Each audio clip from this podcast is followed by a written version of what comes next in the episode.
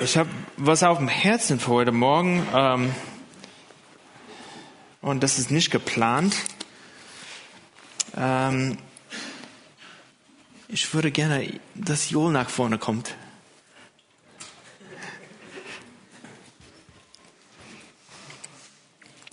Äh, Joel hat sich bereit erklärt, äh, unsere Jugend in der Zwischenzeit zu leiten ähm, während wir für einen neuen Jugendleiter suchen. Und ähm, ja, und ich bin super dankbar für Joel und ich möchte einfach kurz für ihn beten. Und äh, ich glaube, das ist gut so, wenn wir als Gemeinde das machen. Danke, Jesus, für Joel. Danke, Herr, für seine Bereitschaft. Herr, wir bitten dich, dass du ihm segnest mit Weisheit, mit Liebe, mit alles, was er braucht und was die Mitarbeiter brauchen, unser Team zu dienen, Jesus. Herr, ich bitte dich, dass du auf ihn kommst und dass du ihm salbst für diesen Dienst. Wir danken dir für ihn und sein Leben.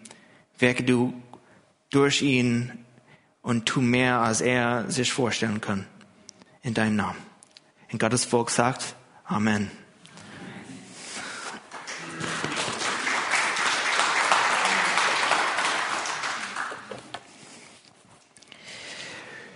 Ähm, Ihr könnt für uns beten diese Woche, für Joel und ich.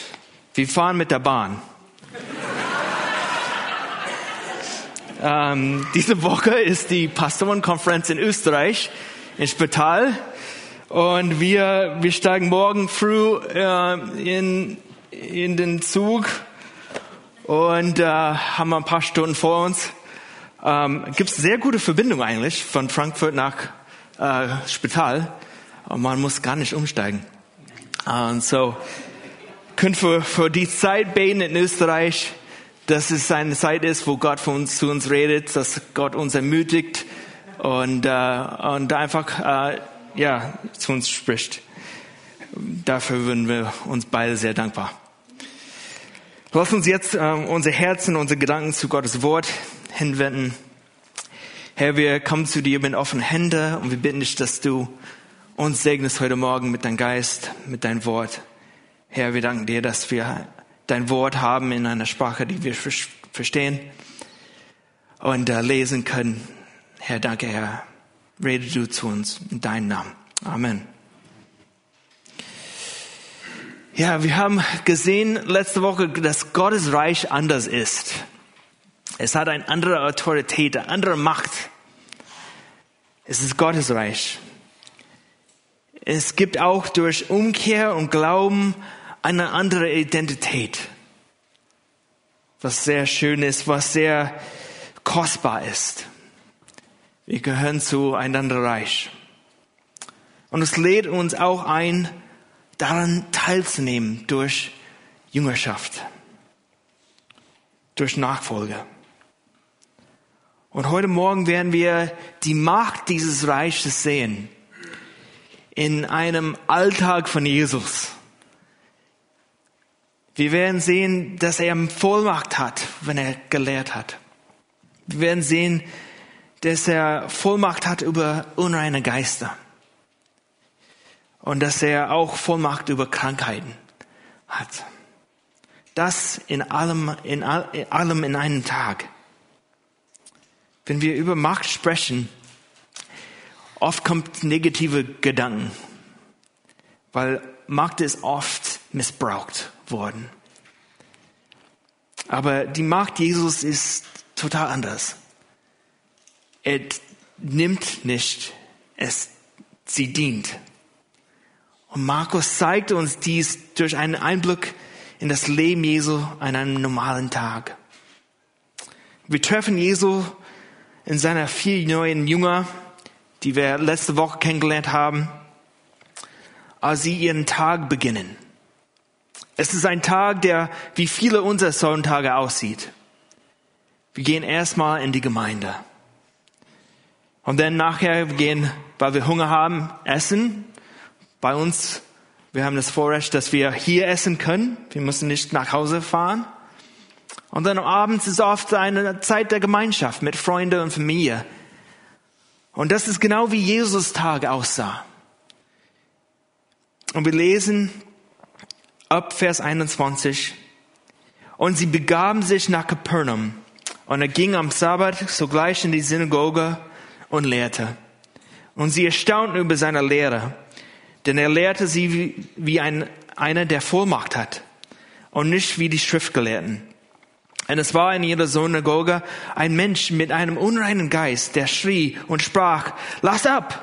Was haben wir mit dir zu tun, Jesus, du Nazarener? Bist du gekommen, um uns zu verderben? Ich weiß, wer du bist, der Heilige Gottes. Aber Jesus befahl ihm und sprach, verstumme und fahre aus von ihm. Da zehrte ihn der unreine Geist hin und her, schrie mit lauter Stimme und fuhr von ihm aus. Und sie erstaunten alle, so dass sie sich untereinander fragten und sprachen, was ist das? Was für eine neue Lehre ist dies? Mit Vollmacht gebietet er auch den unreinen Geistern und sie gehorchen ihm. Und das Gerücht von ihm verbreitete sich sogleich in das ganze umliegende Gebiet von Galiläa. Erinnern wir uns, dass wir letzte Woche gesagt haben, dass Jesus von jetzt an bis zum zehnten Kapitel in diesem Buch seinen Hauptwohnsitz in dieser Stadt Capernaum haben wird. Und da aus wieder arbeiten und Leute dienen. Und wie jeder gute Jude ging Jesus am Sabbat in die Synagoge. In der Synagoge gab es Gebete, eine Lesung vom Alten Testament. Sie hatten Neuen Testament noch nicht. Und daran dann lud der Synagogleiter auch jemand zu, äh, zu lehren. Und diesen Morgen saß Jesus da und der Synagogleiter ist nach vorne gegangen und hat gesagt, Jesus von Nazareth, willst du nach vorne kommen und uns was sagen? Das klingt nicht viel anders wie unsere Sonntage, wie unser Gottesdienst aussieht. Und an diesem Sabbat wird Jesus, geht Jesus nach vorne und fängt an zu lehren. Wir wissen nicht genau, was Jesus hier lehrt. Aber wir können, wir lehnen uns nicht so weit aus dem Fenster, glaube ich, wenn wir äh, Vers 15 nochmal angucken, wo wir lesen, dass die Zeit, wie Jesus sagt, die Zeit ist erfüllt und das Reich Gottes ist nah. Kehrt um und glaubt an das Evangelium. Das war Jesus Botschaft an die Synagoge auch an diesem Morgen. Kehrt um. Das Reich Gottes ist nah. Glaubt an das Evangelium. Was war die Reaktion von diesen Leuten, als sie da saßen? Wir lesen, dass die Menschen über seine Lehre erstaunt waren. Warum? Weil er mit Vollmacht lehrte. Was bedeutet es, dass Jesus mit Vollmacht lehrte? Wie sieht das aus? Es gibt viele Beispiele in der Geschichte von Leuten, die mit ganz viel Macht Sachen äh, Rede gehalten haben. Wo sie wirklich Leute zum, zum Weinen, zum Ärger, zum Wut gebracht haben durch ihre Reden. Ist das Lernen mit Vollmacht? Ist Lernen mit Vollmacht nur charismatisch? Muss es wirklich laut und charismatisch sein? so dass wir sagen würden, das ist eine Lehre voller Vollmacht? Jonathan Edwards, den Gott benutzte, um eine Erweckung in Amerika zu bewirken, las seine Predigen oft Wort für Wort. Sie sagen, dass er einfach geguckt hat und die ganze Zeit in einer monotonen Stimme seine Predigt vorgelesen hat. Und Gott hat Tausenden Tausenden in dem 1700 zum Jesus gebracht. Diese monotone Stimme. Durch diese Stimme, die einfach seine Predigt vorgelesen hat. Man kann aber sagen, dass er, Jonathan Edwards, damals mit Vollmacht gepredigt hat. Paulus selbst sagt, dass den Korinther in 1. Korinther Kapitel 2, dass er ihnen das Evangelium nicht mit großen Worten oder Weisheit verkündete, sondern in der Kraft des Geistes. Ich denke, was Paulus dort sagt, da in 1. Korinther. gibt uns einen Schlüssel zum Verständnis der Macht Jesu. Als er an jedem Sabbatmorgen hier in der Synagoge lehrte. Und ich denke, es gibt zwei Aspekte hier. Jesu Vollmacht. Erstens, was ihm Vollmacht gegeben hat, war, dass er von Geist erfüllt war. Er war wirklich von Gottes Geist erfüllt, wie wir gesehen haben. Der Geist Gottes ist auf ihn zugekommen bei seiner Taufe. Wir dürfen nicht herunterspielen, welchen Unterschied der Geist Gottes in unserer Verkündigung und Lehre machen kann. Ich könnte die beste, theologische, fundierteste Predigt halten, die du je gehört hast. Aber wenn der Geist Gottes fällt, ist es eine intellektuelle Übung und nicht weiter. Deshalb ist auch mein Gebet, Gebet, Entschuldigung, während der Woche, wenn ich da sitze oben im Büro und mich für Sonntag vorbereite oder das Mittwochabend vorbereite.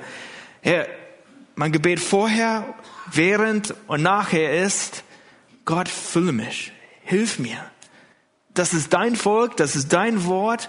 Rede du durch dein Wort zu dein Volk und lass mich einfach ein Kanal für deine Liebe sein. Und ich merke meine eigenen Schwachheiten. Ich weiß, mein Deutsch ist nicht akzentfrei. Dass ich manchmal die, der das wechsel. Da, sorry, da, ich weiß, ich brauche Gottes Geist, ich brauche Gottes Hilfe und sogar der, ein Germanist würde auch Gottes Geist brauchen, wenn er Gottes Wort predigen würde. Auch wenn er perfekt Deutsch reden kann. Und das gilt auch für jeden Dienst in unserer Gemeinde und außerhalb unserer Gemeinde. Wenn wir nicht die Ermächtigung und Hilfe des Geistes haben, wird keine geistliche Frucht daraus hervorgehen. Und das ist kein Formal. Als Menschen lieben wir Formellen. Formellen. Wir lieben A plus B gleich C. Wir verstehen das. Wir können das einfach eintippen. Wir haben immer die richtige Antwort. Aber so funktioniert Gottes Geist nicht.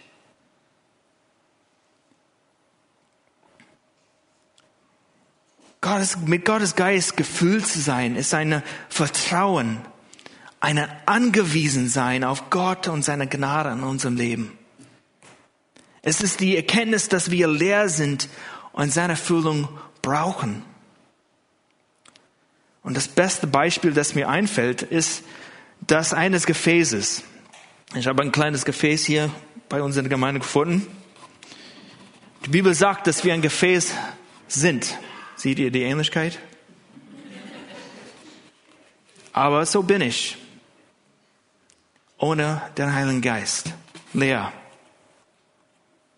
Aber wenn der Heilige Geist von außen mich vielleicht mit dem Wasser füllen würde, ich will kein Sauerei hier vorne machen, dann bin ich nutzbar.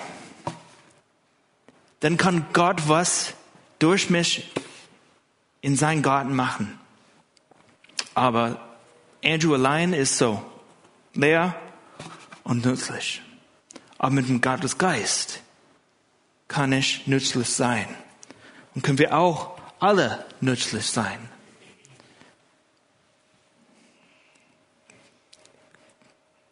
Wir können nützlich sein indem wir unsere Familien lieben, unsere Frauen lieben. Und ich weiß, ihr Ehefrauen, ihr braucht auch ganz viel Gottes Geist, uns als Ehemänner zu lieben. Wir brauchen Gottes Geist, wenn wir ein Andacht für unser Kigo vorbereiten. Wir brauchen Gottes Geist, wenn wir die Liederliste für Sonntagmorgen vorbereiten. Alle Bereiche unser Leben wir sind total Gottes Geist abhängig, wenn wir wirklich Frucht daraus sehen möchten. Auf der Arbeit, unter Kollegen, wie wir Kollegen antworten, wenn sie fragen, ja, sag mal, was, was tust du eigentlich am Sonntagmorgen? Wann, warum wachst du früh auf und wenn alle am Schlafen noch sind und geht, gehst du in die Gemeinde. Wir brauchen in diesem Moment Gottes Geist zu antworten, was die Hoffnung in uns ist. Und ich glaube, weil Jesus gefüllt war mit Gottes Geist, hat er auch mit Vollmacht gepredigt und das weitergegeben, was Gott zu diesen Leuten damals sagen wollte. Aber Jesus hat auch Vollmacht, weil er die Wahrheit erzählt hat. Er hat die Wahrheit gepredigt. Ich finde diesen Vers in Johannes echt schön. Johannes Kapitel 1, Vers 14. Das Wort Jesu wurde Fleisch und wohnte unter uns. Und wir sahen seine Herrlichkeit, eine Herrlichkeit als des Eingeborenen vom Vater, voller Gnade und Wahrheit. Ein bisschen noch voller Gnade und Wahrheit. Wahrheit zieht an. Wahrheit mag uns manchmal stören, aber Wahrheit ist anziehend. Als Menschen wollen wir die Wahrheit wissen. Wie Pilatus Jesus fragte, was ist Wahrheit? Das ist die Frage aller Menschheit von aller Generationen. Was ist Wahrheit? Und Jesus hat die Wahrheit erzählt. Jesus ist attraktiv und verbindlich, weil er die Wahrheit ist. Wenn wir versuchen, Jesus aus dem Evangelium herauszunehmen, weil es vielleicht jemand beleidigen könnte, machen wir das Evangelium nicht verbindlicher, sondern wir nehmen die Macht aus dem Evangelium. Lass die Wahrheit im Evangelium. Wahrheit ist nicht relativ. Es liegt nicht an uns endlichen Menschen, darüber zu entscheiden, was Wahrheit ist oder nicht. Die Wahrheit ist wahr, weil sie von einem äußeren, allwissenden, liebenden Gott gegeben wird. Dies ist die Wahrheit, die Jesus verkündete, lebte und auch zeigte, indem er die Menschheit diente. Und dies ist etwas anderes als die Lehrer damals, als Schrift, die Schriftgelehrten hier. Sie haben abgeschriebenen Botschaften und Zitate von anderen Menschen verwendet. Sie haben wirklich penible Gesetze und religiösen Sachen über mehrere Stunden auseinandergenommen. Und die Leute waren tot langweilig, gelangweilt. Es gab kein Leben, keine Aufregung in dem, was sie lehrten und wie, und wie sie es lehrten. Sie waren keine von Geist erfüllten Menschen. Und sie waren keine Männer, die Gottes Wort auf das Kreuz und den kommenden Messias hinwies. Also, es gab keine Macht.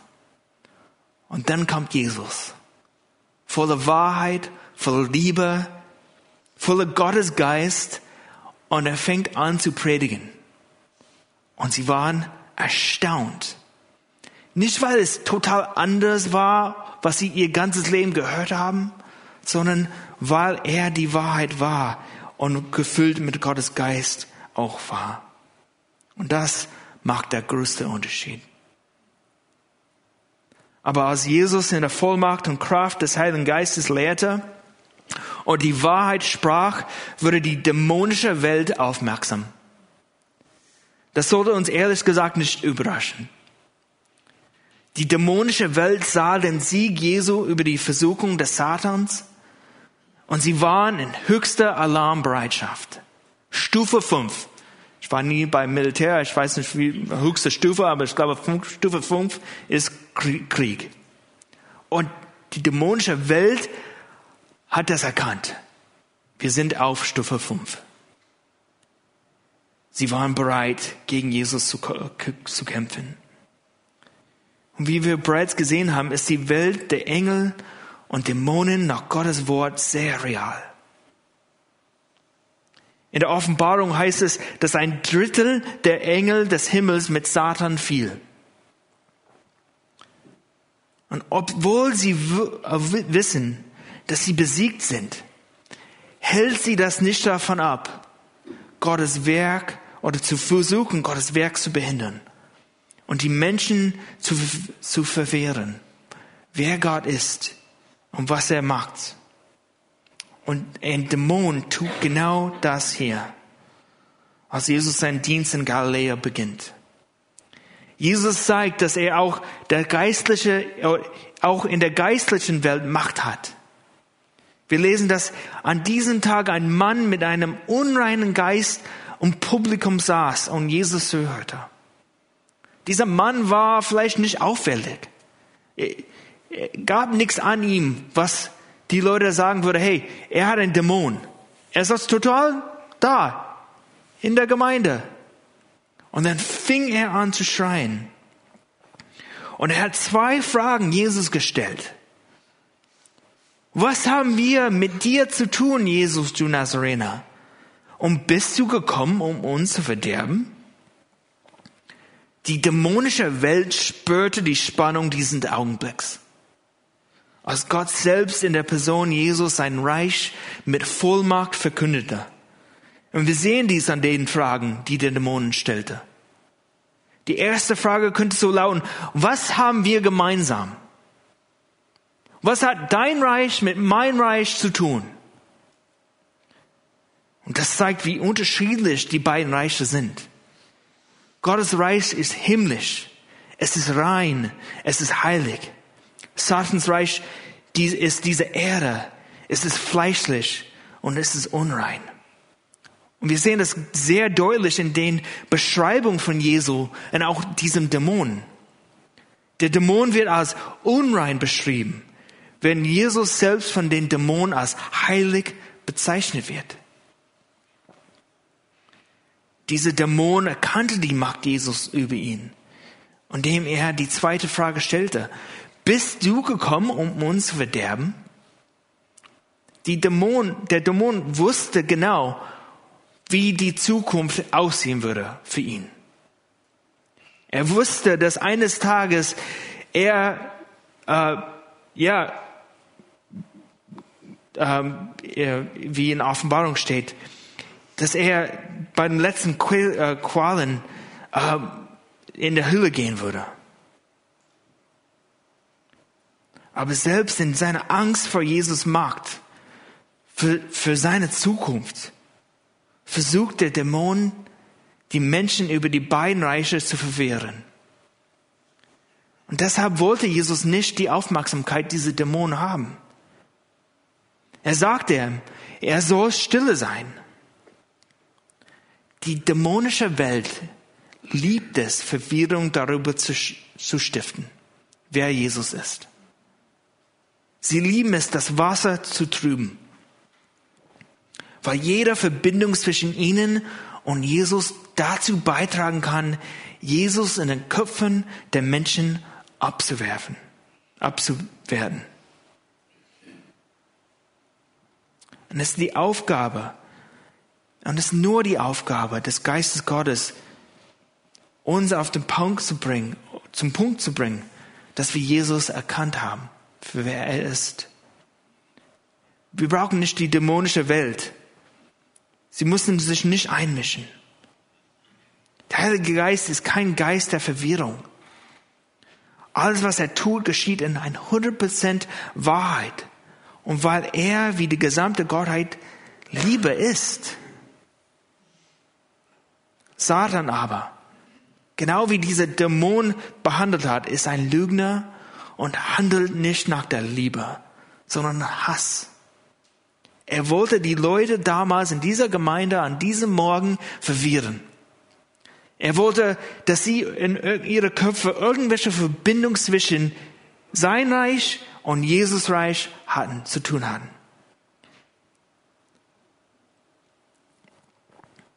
Sie haben, die dämonische Welt wirklich Hass auf uns Menschen. Er hat Hass auf, auf sein Werk, Jesus Werk. Und dass er für uns sterben würde. Und sie wollen Leute, du und ich, so weit fernhalten wie möglich. Das war seine Strategie damals und das ist immer noch seine Strategie. Er lenkt uns gerne ab. Er verhindert uns, an Jesus zu kommen, wenn es ihm gelingt. Er will, dass wir komische Gedanken über Jesus haben. Aber Jesus lässt das nicht zu hier. Jesus befiehlt also, dass der Dämon diesen Mann verlässt. Und der Dämon geht mit einer Menge unheiligem Drama raus. Wie war die Reaktion darauf, dass Jesus diesen Dämon austrieb? Die Menschen dort waren erstaunt nochmal über die Vollmacht Jesu. Bestimmt haben die Besucher der Synagoge nach dem Gottesdienst genau darüber gesprochen, als sie aus dem Gebäude gegangen sind. Was, diese Gebäude kann man immer noch besuchen. Eigentlich in Capernaum heutzutage. Ich war nie da in Israel. Aber man kann wirklich in dieser, da gibt es eine alte Synagoge, jetzt der zerstört ist. Aber unter dieser alten Synagoge ist die Synagoge, wo Jesus genau lehrte und das alles geschehen ist. Und als sie aus diesem Gebäude gekommen sind, saßen die da und sprachen miteinander, was für eine Lehre, was für eine Macht. Und dies führte dazu, dass Jesus in der Stadt Capernaum und in der Gegend und um den See Genezareth immer bekannter wird. Aber der Tag des Dienstes von Jesus war noch nicht vorüber, vorbei. Dies war nur sein Morgen. Stell mal so einen Morgen vor. Wir lesen, wie sein Tag weitergeht, ab Vers 22. Und sogleich verließen sie die Synagoge und gingen mit Jakobus und Johannes in das Haus des Simons und Andreas. Simons Schwiegermutter aber lag krank am Fieber da nieder. Und sogleich sagten sie ihm von, von ihr. Und er trat hinzu, ergriff ihr Hand und richtete sie auf. Und das Fieber verließ sie sogleich, und sie diente ihnen. Als es aber Abend geworden und die Sonne untergegangen war, brachen sie alle Kranken und Besessenen zu ihm. Und die ganze Stadt war vor der Tür versammelt. Und er heilte viele, die an mancherlei Krankheiten litten, und trieb viele Dämonen aus und ließ die Dämonen nicht reden, denn sie kannten ihn.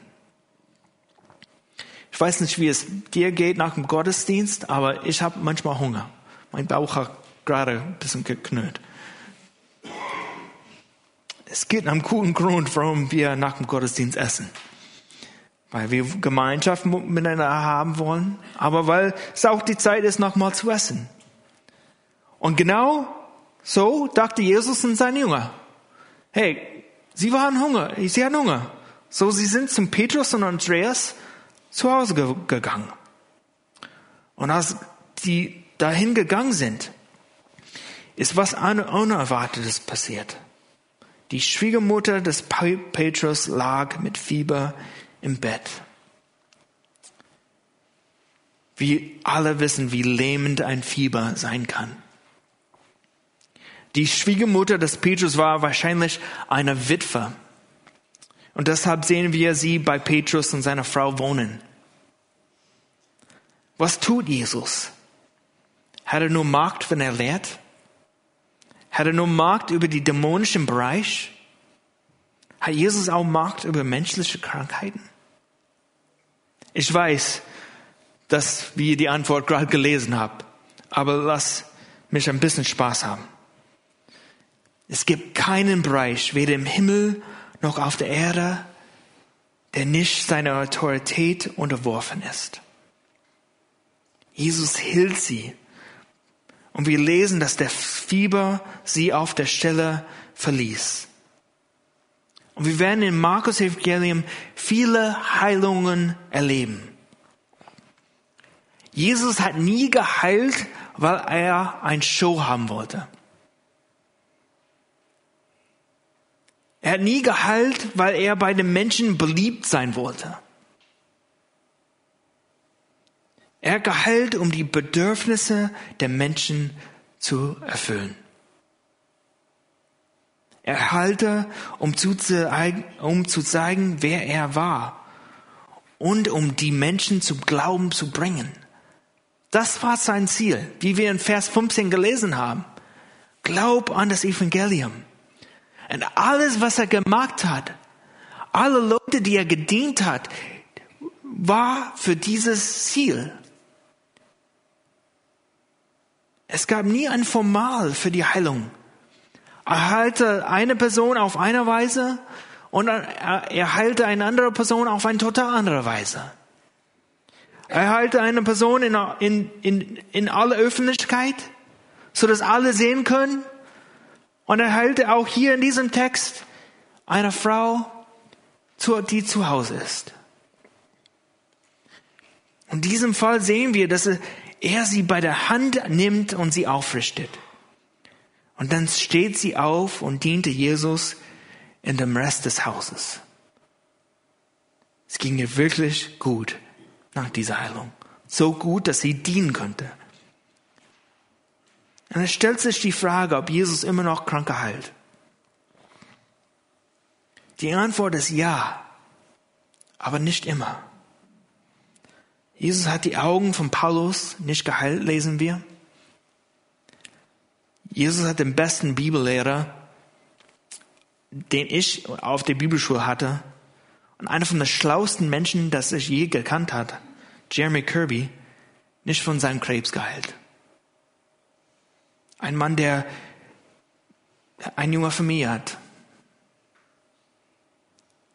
Und gleichzeitig ein Mann, der Jesus mehr liebt, als er die meisten Männer je tun würden, werden. Wir alle werden eines Tages aufgrund einer Krankheit oder eines Leidens von der Ewigkeit stehen.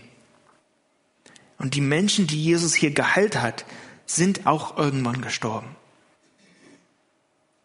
Was hat Jesus aber uns als Gemeinde gegeben, damit wir seine heilende Kraft in unserer Mitte sehen?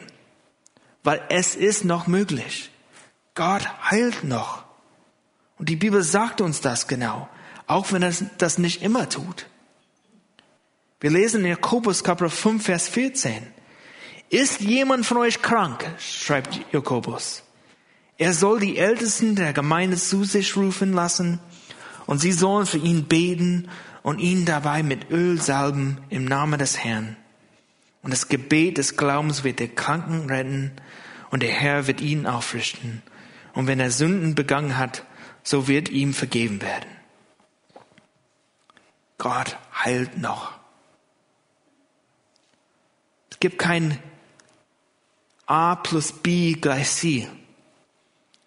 Aber Gott sagt, hey, wenn ihr krank seid, geh auf die Leidenschaft zu. Lass dich salben lassen. Lass Gott, lass die Älteste über dich beten. Es gibt Leute, die davon abschrecken. Ich weiß nicht genau Rome, aber wenn das bei dir der Fall ist, lass uns wirklich die Bibel wahrnehmen und über dich beten. Vielleicht wird Gott dich heilen. Ich hatte schon Ellbogenschmerzen von der Arbeit. Und ich bin auf Wolfgang gegangen damals und habe ihm gebeten, für mich zu beten, weil ich krankgeschrieben war. War keine Sache. Kein Krebs, kein Herzinfarkt, nichts Großes. Aber am nächsten Tag war es Schmerz weg.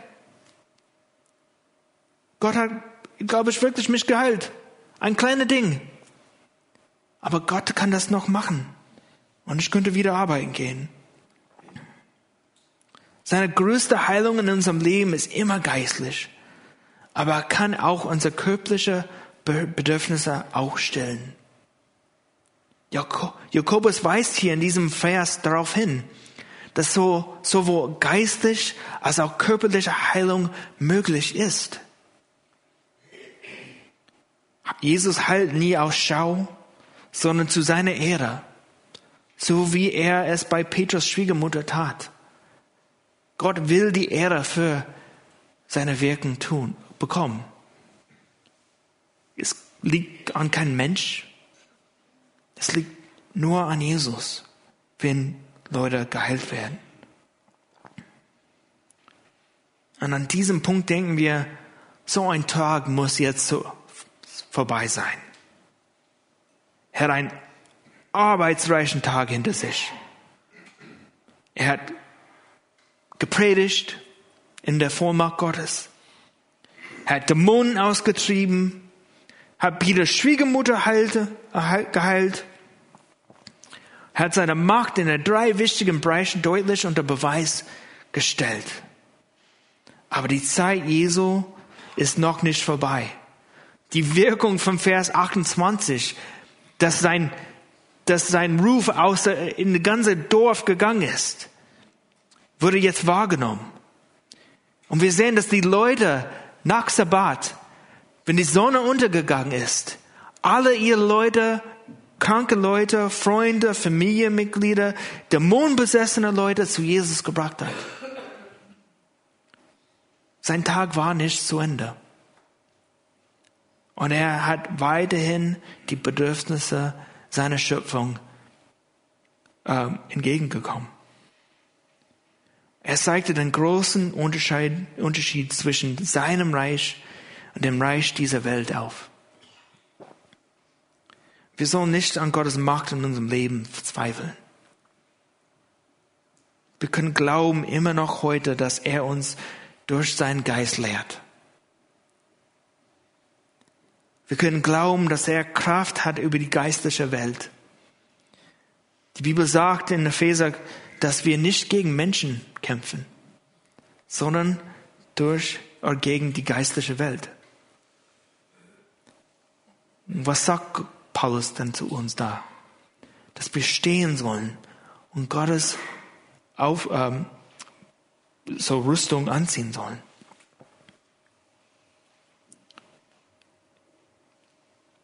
Gott gibt noch uns Kraft zu stehen.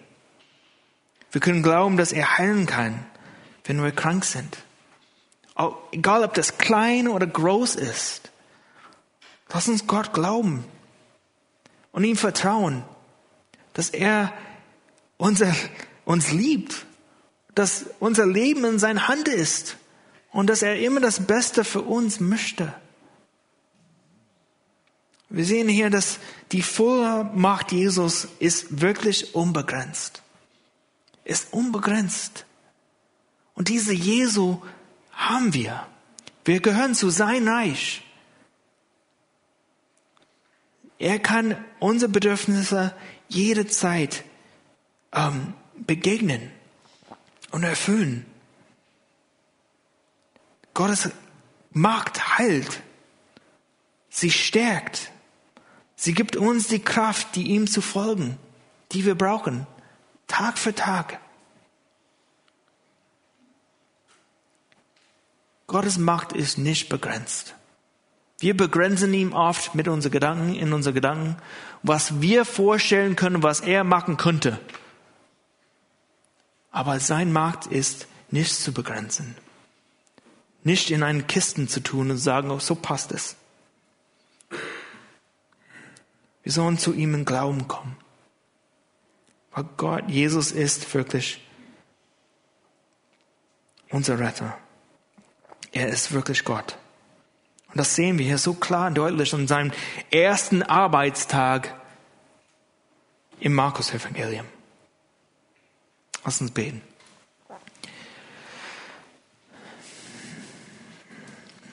Jesus, danke, Herr, dass du alle Macht der Welt hast. Der Himmel und Erde. Alle Macht ist dein. Du gehörst alle Ehre. Du gehörst alle Lob wer du bist. Und dein Handeln ist manchmal nicht, nicht zu verstehen, Jesus. Du hast alle Macht, aber wir müssen auch manchmal glauben. Wir haben Zweifel.